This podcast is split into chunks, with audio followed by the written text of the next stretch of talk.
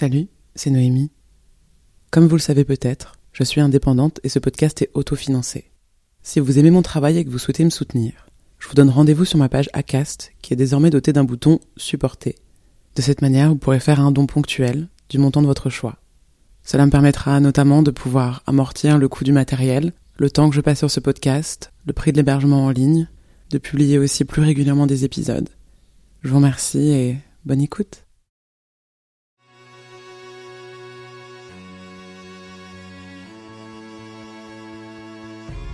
Bonjour et bienvenue sur Entre deux.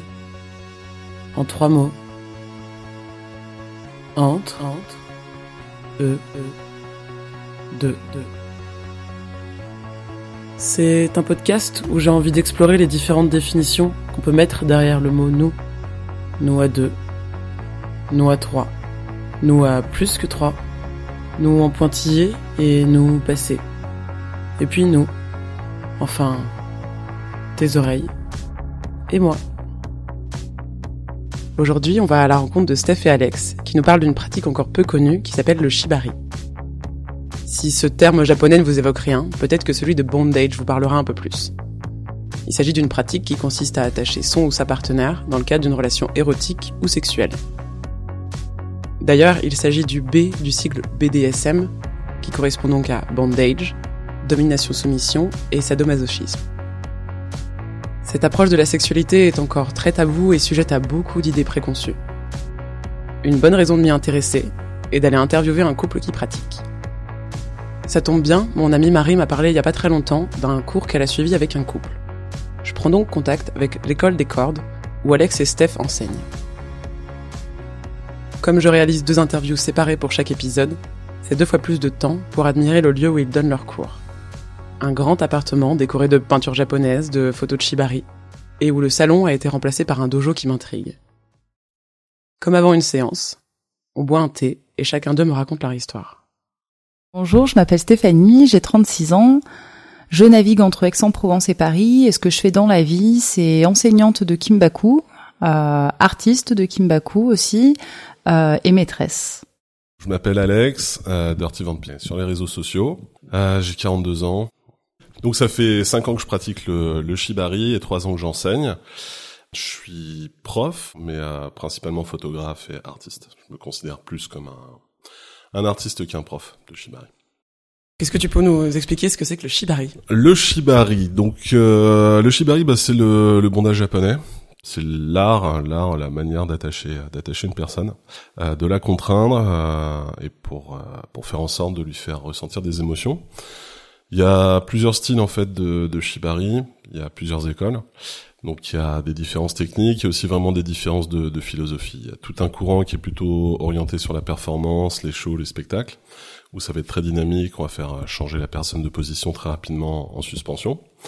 Et euh, un autre type de, de shibari qu'on appelle d'ailleurs plutôt kimbaku, qui lui euh, est beaucoup plus lent, beaucoup plus euh, qui commence au sol, qui va vraiment être euh, une contrainte progressive très très forte. On va vraiment serrer très fort les cordes. On va avoir peu de lignes de soutien. Et là, l'idée, c'est vraiment de pousser la personne dans ses limites, de la faire, de lui faire lâcher prise en fait, et de générer des émotions à travers les, les cordes et le, le bondage qu'on réalise. Donc ça, c'est le style que je pratique. Tu parles de d'émotions que ça ça produit. Ouais. Alors euh, en termes d'émotions, en fait, on peut, ça va vraiment dépendre de l'énergie un petit peu des personnes, euh, des personnes présentes. On peut faire des choses plus énergiques ou plus sensuelles ou plus douces ou plus lentes, mais euh, on va toujours quand même chercher à à tourmenter la personne. Donc c'est pas lui faire mal, c'est pas de la torture, c'est vraiment du tourment, c'est l'agacer ou la pousser un petit peu dans ses dans ses limites. La différence entre le shibari et le kimbaku, du coup, c'est quoi? La différence entre le shibari et le kimbaku, c'est qu'il n'y en a aucune. Shibari, c'est le verbe générique pour attacher. Kimbaku, c'est pour préciser qu'on attache quelqu'un de manière serrée avec intention.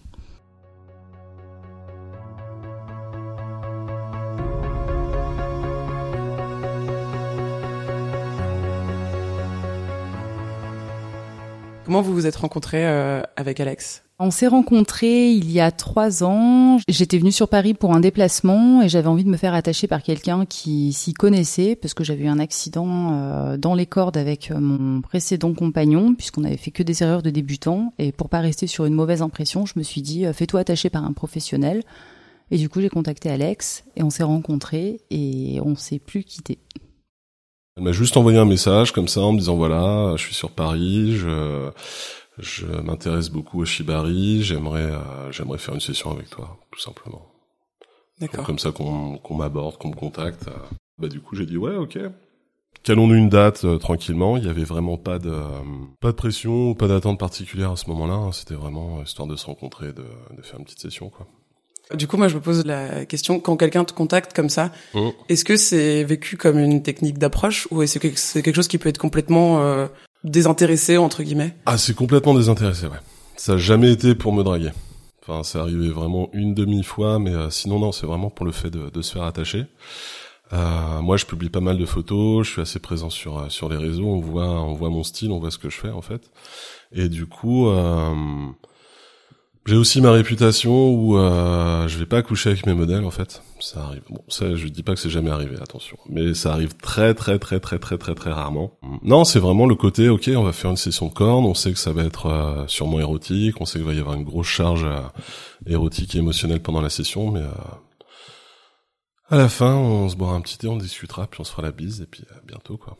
Ok. Voilà. C'est comme ça que ça se passe avec moi. La première séance, ça s'est passé comment?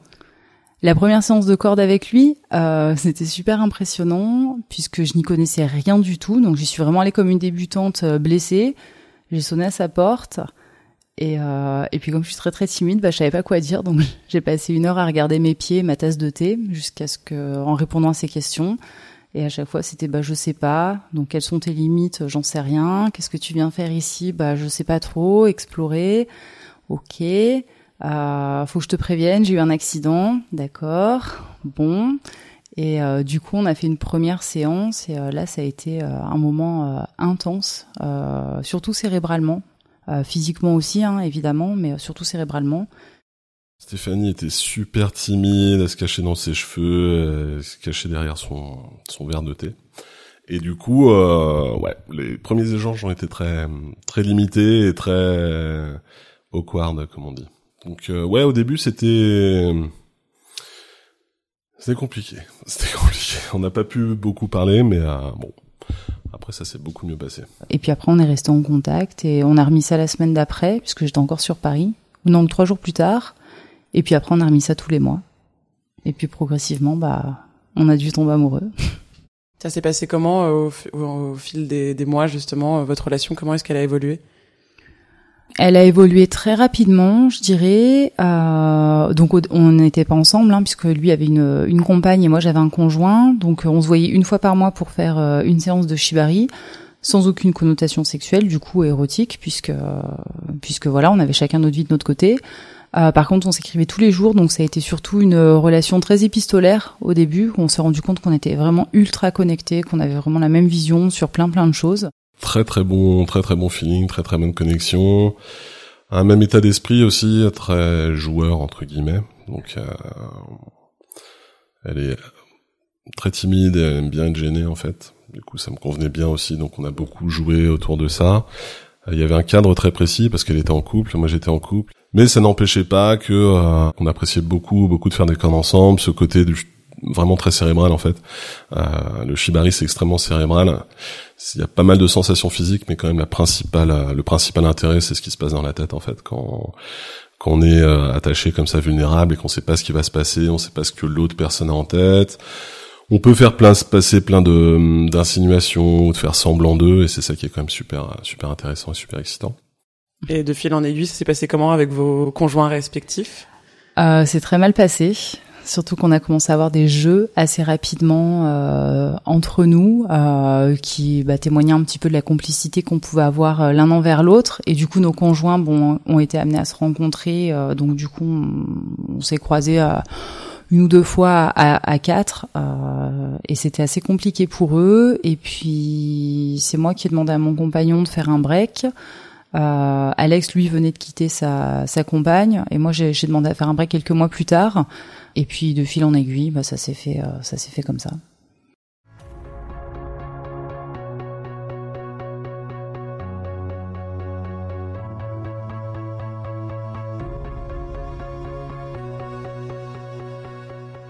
Comment est-ce que tu penses que le shibari, ça vous a permis de vous développer l'un avec l'autre, euh, au-delà du premier point de contact? Hum, Parce qu'au début, c'est lui qui t'attachait? C'est toujours lui qui m'attache. Ça n'a toujours été que lui. Du coup, j'ai rapidement pris la décision, avant même qu'on soit ensemble, qu'il serait mon seul attacheur, parce que pour moi, c'est quelque chose de très intime, même si à l'époque, j'y mettais pas forcément de connotation euh, érotique. Mais par contre, ça m'amenait vraiment à explorer un terrain cérébral que j'avais toujours senti en moi, mais j'avais jamais rencontré de partenaire avec qui euh, pouvoir explorer ça. Et euh, du coup, c'est là-dessus en fait que le shibari nous a permis de nous, nous lier. C'était plus le comment je pourrais dire le moyen en fait de le prétexte pour euh, venir euh, se rencontrer autour d'une euh, d'une certaine cérébralité de, de certains jeux. Ouais, on a fini par par vraiment bien accrocher et surtout on a commencé à très vite ensuite à développer des projets communs. On se retrouve aussi sur le côté artistique. Elle appréciait mon style de corde, elle s'est mise aussi à très bien, à faire des photos aussi très bien, et on se retrouve vraiment au niveau de notre style de ce qu'on aime. Bah du coup voilà, c'est devenu aussi euh, une partenaire, une euh, une acolyte, et on fait plein de choses ensemble. On fait des cours ensemble maintenant, on a vraiment développé plein plein de choses tous les deux. Et du coup, après, toi, t'as commencé aussi à attacher des gens? Oui, assez rapidement, en fait, j'avais déjà un petit peu commencé avant de le rencontrer, puisqu'avec mon ex-compagnon, on explorait un peu les, deux côtés, donc il y avait vraiment pas de connotation euh, de dominant-dominé là-dedans, c'était vraiment juste explorer euh, attacheur-attaché. Et quand j'ai ressenti tout ce que Alex m'a transmis dans les cordes, je me suis dit ok, mais ta place en fait, elle est là. Ça faisait des années que je me cherchais par rapport à ma place dans le BDSM aussi, que je sentais ce, ce tempérament dominant chez moi, mais je savais pas comment euh, prendre ma place. Et euh, du coup, le shibari, ça m'a paru être euh, une bonne porte d'accès puisque je trouvais ça plus subtil finalement que le que de dominer comme une comme une maîtresse. Euh, donc euh, j'ai dû me mettre à attacher, euh, oui, dans le dans le même temps. Donc Alex est devenu mon attacheur et mon professeur. Et puis maintenant, on attache ensemble assez régulièrement. Quand tu dis que vous faites des séances à deux, ça se passe comment? C'est quelque chose de commun ou c'est quelque chose qui est plutôt rare C'est pas commun. Euh, comme l'a dit Alex euh, très justement et joliment une jolie fois, c'est qu'on a tellement le même style et les mêmes euh, inspirations qu'il pourrait rentrer dans une séance où c'est moi qui suis en train d'attacher ou inversement, on saurait exactement où l'autre en est. dans la lecture de la scène, en fait, on arrive vraiment à, à comprendre où est-ce que l'autre veut en venir. Et donc du coup, cette idée de mêler nos énergies est venue assez naturellement. Toutes les personnes qui nous ont sollicité pour être attachées à deux en sont ressorties assez ravies. C'est pas la voilà c'est pas la demande la plus courante mais ça arrive. Et euh, c'est plutôt chouette. Euh, après ça varie aussi en fonction de de la personne. On ne fait pas forcément les mêmes interactions euh, Alex et moi. Et puis après il y a des séances aussi où il va être simplement attacheur et moi photographe ou inversement mais c'est vrai qu'on bosse souvent ensemble. Comment ça se passe justement quand vous pratiquez avec d'autres personnes? Ça se passe bien maintenant mais c'est beaucoup beaucoup de discussions et beaucoup de beaucoup de communication beaucoup de prise de tête aussi, faut le dire. C'est pas. Moi, j'ai toujours attaché euh, beaucoup de personnes différentes. J'ai jamais été parce que pareil, il y a des attacheurs qui vont n'attacher qu'une personne ou euh, quasiment qu'une seule personne et euh, d'autres qui vont attacher plusieurs personnes différentes. C'est mon cas parce que je fais beaucoup de photos et que ça m'intéresse puis même ça m'intéresse de rencontrer des des filles différentes ou des mecs parce que j'attache aussi bien des des filles que des garçons et d'avoir des physiques différents, des énergies différentes. Et c'est vrai que parfois ça faisait, ça faisait beaucoup en fait. Bah, pour vraiment m'améliorer, pendant deux ans, enfin les deux dernières années, là, j'ai attaché quasiment tous les jours, voire plusieurs fois par jour. Donc ça fait beaucoup de monde euh, qui passe à la maison. Donc au début c'est marrant, c'est cool, mais au bout d'un moment c'est un petit peu chiant. Il faut arriver à, à trouver euh, du temps pour son couple et du temps pour les autres. Voilà pareil, cadrer un petit peu le type de pratique et cadrer un petit peu ce qui est ok, ce qui est pas ok. Euh, ça a été un long cheminement, euh, tous les deux en fait. Moi de mon côté, je suis pas trop, je suis pas jaloux par rapport aux personnes que Stéphanie attache. Elle attache beaucoup de mecs aussi. Ça m'a jamais trop posé de problème, mais parce que je suis seulement attacheur en fait. Vu qu'elle, elle est aussi attachée, que moi j'attache d'autres personnes, c'est à un moment donné, ça l'a un peu, ça l'a un peu saoulé. On en discute beaucoup parce que euh, moi je suis hyper sensible. Hyper émotive et euh, du coup je ressens tout ce que les gens ressentent mais puissance euh, 10 000 et j'ai tendance à penser que le reste du monde est comme moi mais pas forcément. Il n'y a pas de jugement là-dedans. Mais c'est vrai que j'avais tendance peut-être à fantasmer aussi ce que les personnes qui se faisaient attacher par Alex pouvaient ressentir alors qu'en fait euh, pas forcément pour elles. Ça peut être juste un moment cool et ça s'arrête là. Il n'y a pas forcément ce côté euh, très cérébral et très euh, très émotionnel qu'il y avait avec moi. Donc j'ai quand même pas mal besoin de de réassurance et de discussion de ce côté-là. Alex, lui, pour sa part, euh, je vais dire qu'il est plus serein.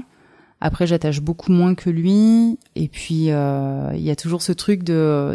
Finalement, quand il attache des filles, il pourrait m'attacher moi, alors que moi, même si j'attache des garçons, Alex se fait attacher par personne. Du coup, il n'y a pas ce côté où tu leur fais ce que tu pourrais me faire c'est plus là-dessus où c'est pas forcément de la jalousie, mais comme au fur et à mesure de notre relation, euh, on a de moins en moins pratiqué. Des fois, il y a ce petit pincement de le voir bah, vivre d'autres choses avec d'autres personnes et euh, d'en être ou pas témoin. Et euh, ouais, ça nécessite une bonne communication travailler sur sa jalousie? Mm, mm, Complètement, sur sa jalousie, sur euh, sur le cadre aussi. C'est quelque chose qu'on n'avait pas forcément mis en place dès le départ. Euh, moi, j'en étais demandeuse, lui pas forcément.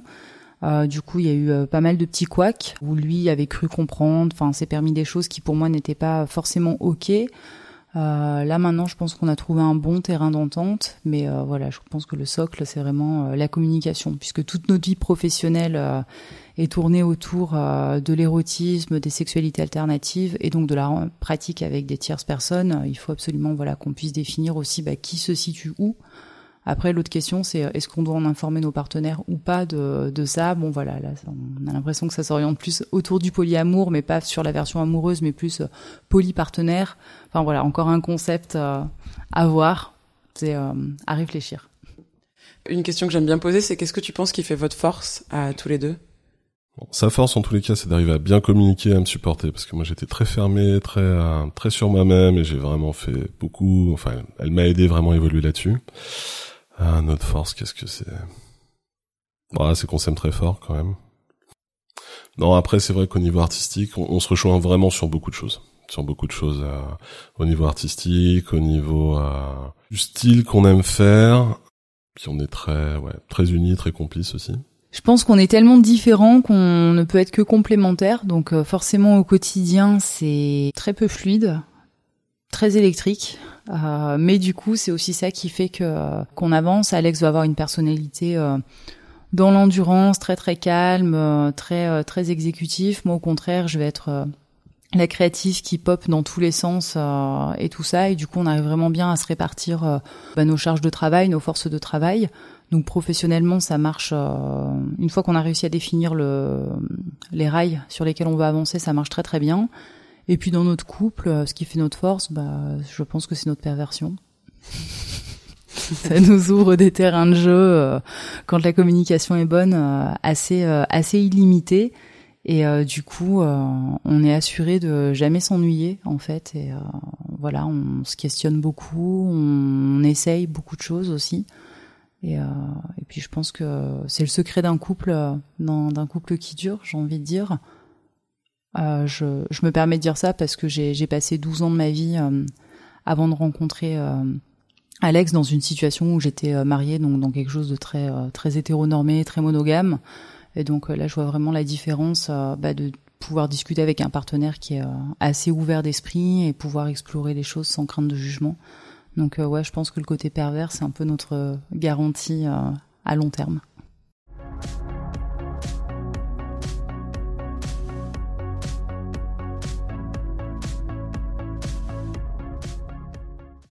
Et tu conseillerais quoi du coup à quelqu'un qui voudrait essayer le shibari?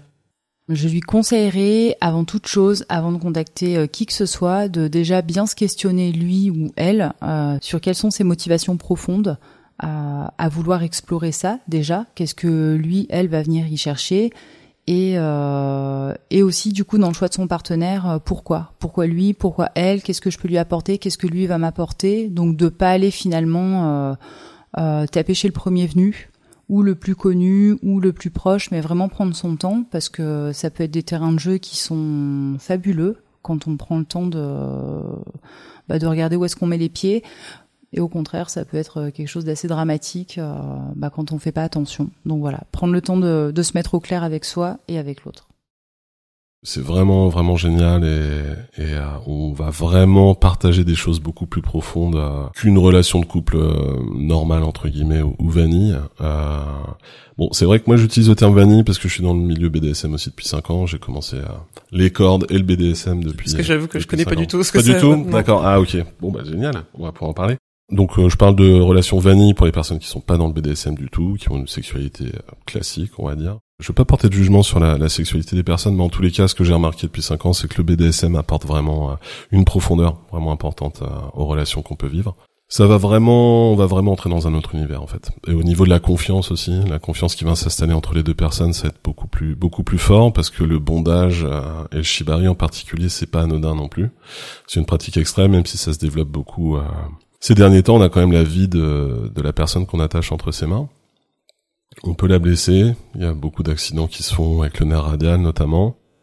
Euh, le nerf radial, en fait, c'est un, nerf qui serpente autour du bras et euh, qui a fleur de peau à certains endroits. Si on, place des cordes vraiment pile sur le, le, nerf qui est le plus en surface, en fait, ce nerf qui est le plus en surface, on va le, on va le blesser et du coup, on peut se retrouver avec la main paralysée pendant quelques heures à plusieurs mois sur les gros accidents qui peuvent arriver notamment en suspension. Faut, faut vraiment faire attention quand on démarre le shibari. Vaut mieux prendre, enfin, il faut prendre des cours pour, euh, avoir des notions de sécurité, de placement et de, tension des cordes. Et après, ça va être un, un beau voyage qu'on va vivre à deux. Et qui va apporter plein de, plein de choses. Mais, surtout en couple, les débuts sont un petit peu difficiles. On est tous les deux débutants. On a surtout un attacheur qui est débutant, qui va mettre pas mal de temps à faire ses nœuds, à poser ses cordes qui va pas beaucoup penser au début ben, à la personne qui l'attache parce qu'il est en train de, de regarder ce qu'il fabrique. Et euh, ça les six premiers mois peuvent être un peu un peu compliqués à vivre euh, pour euh, pour la modèle enfin la personne attachée et pour le, le couple d'une manière générale. Il faut pas se décourager il faut mixer en fait les sessions de jeu. On va faire des choses très simples avec des sessions de, d'entraînement de training où là on va vraiment être focus sur les cordes sur les nœuds et pas penser à une interaction quelconque l'un avec l'autre. Juste ouais là c'est trop serré là ça me fait mal mais voilà, ça apprend la patience, ça apprend la communication, à pas s'énerver, à essayer d'avancer tous les deux. Et une fois qu'on passe un petit peu cette étape du voilà du début, euh, on arrive vraiment sur des choses très très très très fortes et très intéressantes aussi. D'accord. Et du coup, en termes de cours, euh, tu conseillerais quoi comme, euh, comme, enfin, où prendre des cours ah, Venez chez moi. Ouais. Venez prendre des cours avec moi. Non, il y a, y a, plusieurs structures sur euh, sur Paris. Il y a moi avec l'école des cordes. Il y a Dogval à l'atelier Simonet. Il y a French Band aussi qui donne des cours. Il y a même des cours juste entre filles. Du coup, il y a pas mal de, de, structures. On a chacun une philosophie un peu différente. bon, toutes les structures sont ont des, des profs qui peuvent euh, qui peuvent aider à, à démarrer en toute sécurité. Donc euh, c'est après c'est plus en fonction du feeling, de, des dispos, du planning, mais euh, c'est important de prendre des cours vraiment. Vraiment pour démarrer, démarrer en sécurité, éviter tous les accidents, c'est indispensable. D'accord. Merci beaucoup. Merci.